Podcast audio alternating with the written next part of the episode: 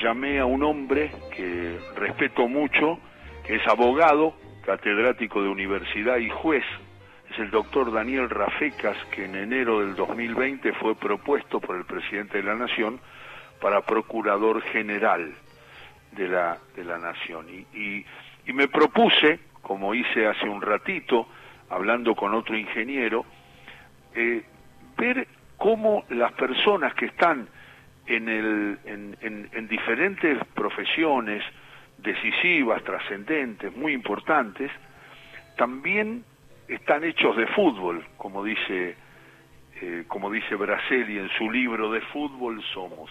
Entonces lo llamé a un hinchún de San Lorenzo de Almagro. ¿Cuántos hinchas de San Lorenzo escuchan el programa y acompañan? Es increíble y además cuando ustedes escucharon a Pedro Can, en ese fanatismo que tiene Pedro, que en un momento le dije, me van a matar a mí, Pedro, si sigue declarando así, con tanta vehemencia para defender a su San Lorenzo de Almagro. Son muy fanas los hinchas de San Lorenzo. Bueno, vamos a ver si el doctor Rafecas es igual. Yo te tengo que tutear, ¿no, Daniel? ¿Te parece? Bienvenido, ¿cómo estás? Buenas tardes, Alejandro. Qué gusto escucharte. Te trato de vos, ¿no? Porque yo... por supuesto. Me cuesta igual, ¿eh? Tratarte de vos, pero voy. Voy por eso porque sé que, que querés. Daniel, ¿qué es justamente ¿Cuál es la primera imagen que te aparece futbolera? No sé si un ídolo, una cara de, San Lorenzo, una instancia, una relación con tu familia, el fútbol como, como parte de nuestra vida. ¿Qué es lo primero que si yo te digo la palabra fútbol te aparece? Y el viejo gasómetro, ¿vale? Ajá.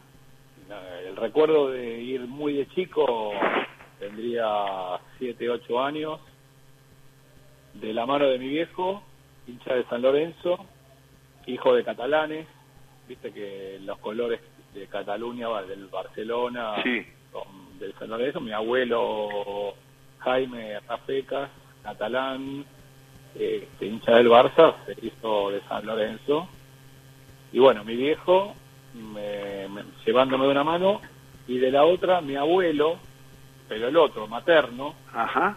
que era hincha de Newell's, pero como yo era el primer nieto, este, se sacrificaba llevándome también al, gasómetro. Mirá. Así que imagínate, iba con mi viejo y con mi abuelo este, a la cancha, bueno, a hacer el ciclón. Viste que en psicoanálisis estoy charlando con Daniel Rafecas en nuestro Todo con Afecto Viste, Daniel, que en el psicoanálisis a veces el psicoanalista pide, eh, eh, dice una palabra y, no te pide que vos analices eso, sino que te sale. Y cuando nombro jugadores, cuando, cuando digo de jugadores, ídolos, recuerdos, ¿cuál es el primer jugador que te aparece y qué significa? Mira, el primer jugador que me aparece es el gringo Escota. Ajá porque estamos lo, lo vinculo con, con esos años. El gringo Escota, el Toti Beglio, esos jugadores que eran las figuras de, del San Lorenzo de esos años. Este, la oveja Telch. Uh. Y, después, más, más para acá en el tiempo, bueno, ya ídolos más más conocidos, ¿no? O más cercanos, digamos, que son los que yo más viví cuando yo tenía, ponerle 20, 25 años, Ajá. que es la edad en donde uno desplegar con, con, muchas posibilidades, digamos, el amor por la camiseta. Claro. Y bueno, de ahí pasan otros nombres, ¿no? Ahí aparecen, y bueno, el Pampa Viaggio, que no dio, no dio tantas alegrías, el Conde Galeto, bueno, el mismo Cabezón Ruggeri, claro. jugando para San Lorenzo en el, en San Lorenzo del Bambino. Y, un poquito más acá, bueno, ya tenemos al Pipi como Pipi Romagnoli, como gran figura. A Romagnoli, y, este, bueno, y, el Gordo Ortigosa, ¿no? Que para nosotros es intocable. Para vos la conquista, Rafecas, Daniel, eh, para vos la conquista de la Copa Libertadores fue esencial, esa cosa que vos decís, está aparte de cualquier situación de campeonato y de todo por aquello que San Lorenzo no había podido lograr desde su creación y que apareció con, con el equipo que dirigía Bausa y que uno de los símbolos era lo, lo acabas de nombrar. Este, bueno, antes de ayer cumplimos aniversario. Claro, entre, Entre los cuervos fanáticos nos, nos, nos saludamos y conmemoramos por, por aquel logro, ¿no? Sí, por supuesto, ese es el... Está claro que es el logro máximo, pero a mí como hincha te digo que tengo, tengo dos momentos cumbres de mi vida de hincha de San Lorenzo. Uno, por supuesto, es la coronación con, con la Copa Libertadores en 2014, pero la otra coronación que yo la viví con la misma intensidad fue el San Lorenzo campeón del 95 con el Bambino, que también hacía creo que 21 años que no salíamos campeón. Claro, claro, mucho. una, una sequía larguísima, un, un, campeonato que los, los, que me escuchan y, son hinchas de San Lorenzo lo recordarán, un campeonato sufridísimo que parecía que lo teníamos perdido, íbamos un punto abajo de gimnasia, gimnasia tenía todo para ganar un partido con Independiente, este y bueno, y San Lorenzo va a Rosario Central y le gana al, con gol de Gallego González 1 a 0, Independiente con gol de Mazzoni le hace el gol a Gimnasia y salimos campeones nosotros, una cosa increíble. Eso... Fue realmente muy, muy inolvidable, inolvidable. Lo dice Daniel Rafecas, el abogado. Cuando, cuando das clase en la universidad o cuando te, te pones a hablar de tus temas, en, en, algún momento se filtra el fútbol? Sí, claro, sí, claro, por supuesto. Siempre está, ¿no? ¿Viste cómo es? No lo puedo evitar, no, no, olvidate, por supuesto. Además de las metáforas características, ¿no? Este, pero también, viste, por ahí este, apellidos de la lista que remiten a jugadores o a técnicos, este, bueno, es inevitable, es inevitable. Además que en general a los alumnos y las alumnas, este, en general les cae con simpatía ese, ese tipo de gesto que de vez en cuando que uno hace, ¿no? para mostrar que también es terrenal, digamos. Porque hay una cosa que tiene mucho que ver con, con, con los abogados, con la gente que da clase, con los jueces, eh, que tienen que ver, o, los políticos que, que ejercen, dicen, no, no, escúchame, ¿cómo se va a filtrar fútbol? Es un tipo serio, no le preguntes, no le digas, por eso me animé a llamarte porque conozco, he estado en algunas reuniones donde están, me, me sentía rodeado de hinchas de San Lorenzo, ¿no? Era que miraba para un lado y estaba, qué sé yo, póngale el cuerpo La Roque y después estaba Filmu y después llegaba, si saludaba a Rafecas y digo, pero acá son todos cuervos. No, bueno, yo tengo, si vos venís a mi despacho, Alejandro, yo tengo, entre muchas otras, ¿no? Pero tengo una foto, un retrato de un muy lindo recuerdo, año 2001, yo estaba en 2002, estaba veraneando en Mar del Plata, un hotel, este, en la zona de La Perla, y resulta que dio la casualidad que estaba concentrando el San Lorenzo de ese momento del ingeniero Pellegrini. Y no pude evitar sacarme una foto con, en este, caso, con, con el Beto Acosta, y con mi hija, que hoy tiene 18 años, yo en ese momento la tenía en brazos, este, tenía, tenía un, era un bebé, y esa foto, con el Beto Acosta, otro ídolo de San Lorenzo, este, la tengo, digamos, ahí a la vista, en mi despacho. Así que, además de otros símbolos y otras cosas, ¿no? Relacionadas con, claro, claro. con, San Lorenzo. Claro, porque además la presencia de algunas personas en el momento que uno está o trabajando o caminando por la calle y todo, le genera una admiración que es justamente parte de su vida, porque qué sé yo, un hombre por supuesto más veterano, vos sos joven, pero yo soy un poco más grande y, me he encontrado con amigos que si voy a... Eh, yo, por ejemplo, eh, el otro día hablaste con San Filipo. ¿Vos sabés lo que significa para mí San Filipo? Me dicen la gente, como diciendo que forma parte de esos recuerdos infantiles que no se vinculan solamente, y esa es una teoría de nuestro programa, con el fútbol, sino con el crecimiento, con la vida, con los amigos, con los primeros amores, con, con, el barrio, con los afectos.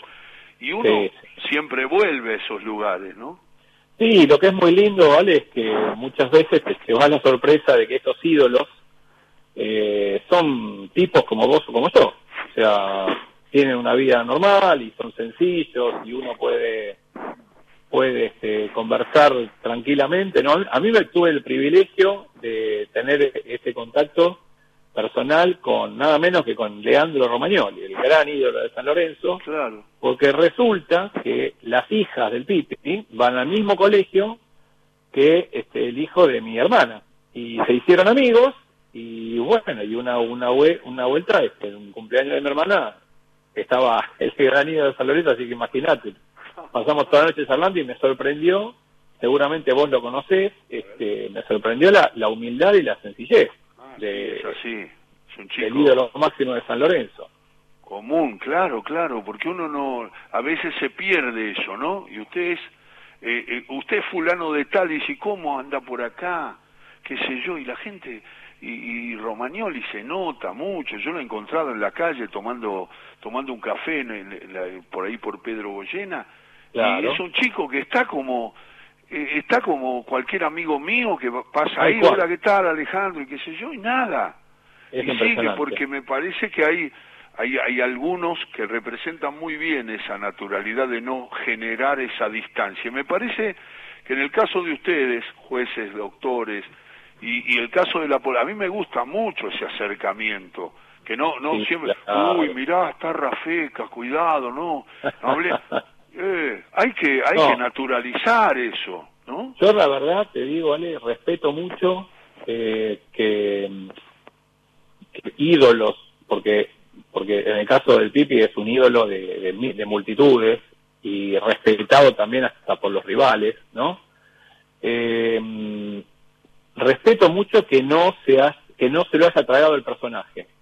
¿Entendés lo que quiero decir, no? Sí, sí que no se haya agrandado, que no se haya convertido así en una persona distante, eh, eh, soberbia, ¿no? Engreída.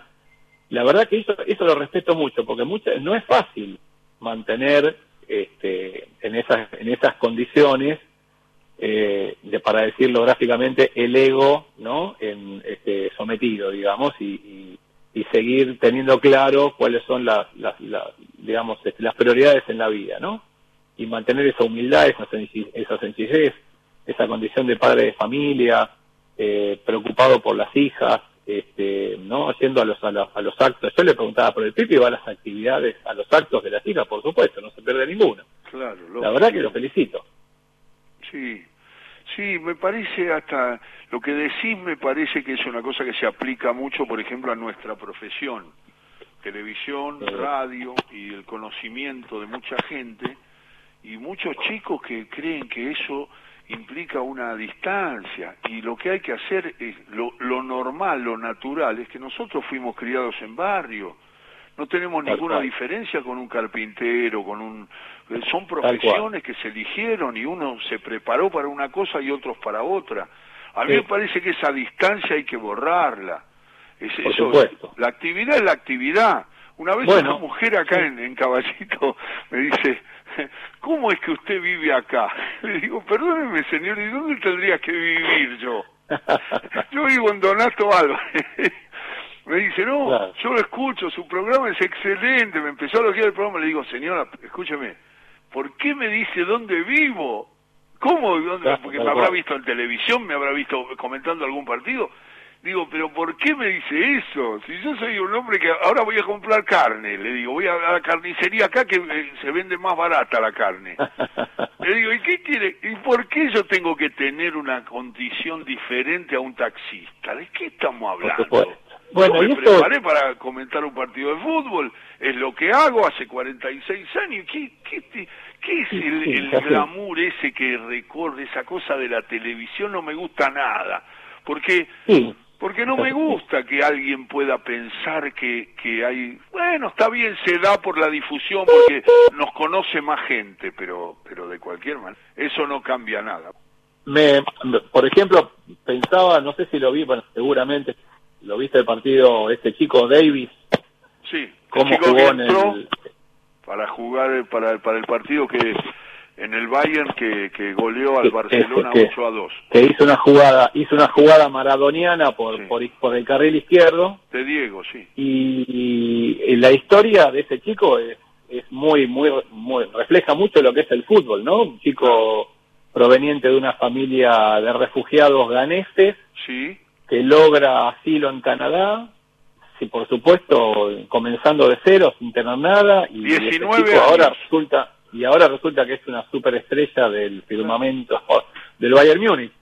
Eh, la verdad que es, increíble, no es maravilloso lo que es el fútbol. Para los que no vieron el partido, hizo una jugada extraordinaria, le sirvió un gol a un compañero, entrando, haciendo un desborde y acercándose al arco, parecía que la tiraba en el primer palo, la sirvió hacia atrás después de una gambeta formidable, muy, muy bella, que no se ve tanto en el fútbol, y, y terminó, digamos, de destruir a un Barcelona que se manifestaba tambaleante y la aparición de él fue una cosa deslumbrante en el Bayern que eliminó a Barcelona de la Champions League ganándole 8 a 2. Esas cosas que pasan, aquel Alemania 7, Brasil 1, que siempre le pregunto a todo el mundo, ¿dónde estaba cuando a los 29 minutos del Mundial del 14 en Brasil a los 29 minutos del primer tiempo ganaba 5 a 0, Alemania a Brasil.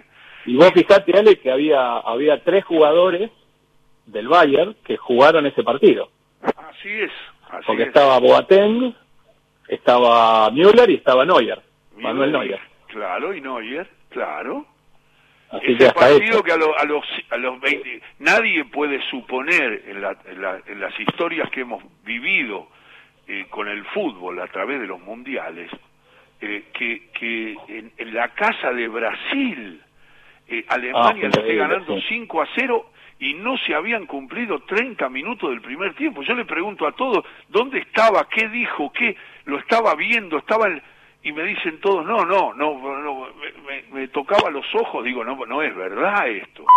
Bueno, me, me hiciste acordar a un primer tiempo Boca San Lorenzo, con cuatro goles de Bambino Veira, este, 4-0 San Lorenzo, ¿eh? también una historia parecida, hace muchos años.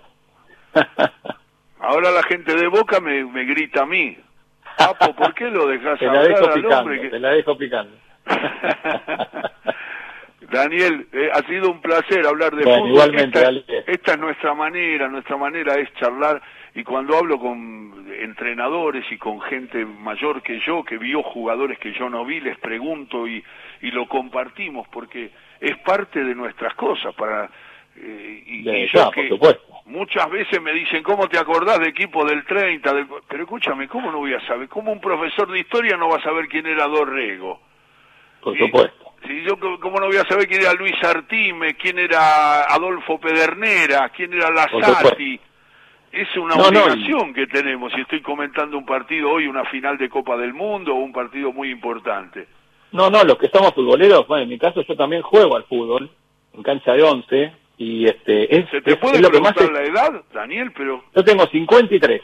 53, sí, sos... 53, sí, sí, sí. Y lo que más extraño de esta pandemia es, eh, es el jugar con, con, con mi equipo en torneo y los partidos de fútbol, los picados, porque, a ver, el trabajo sigo yendo.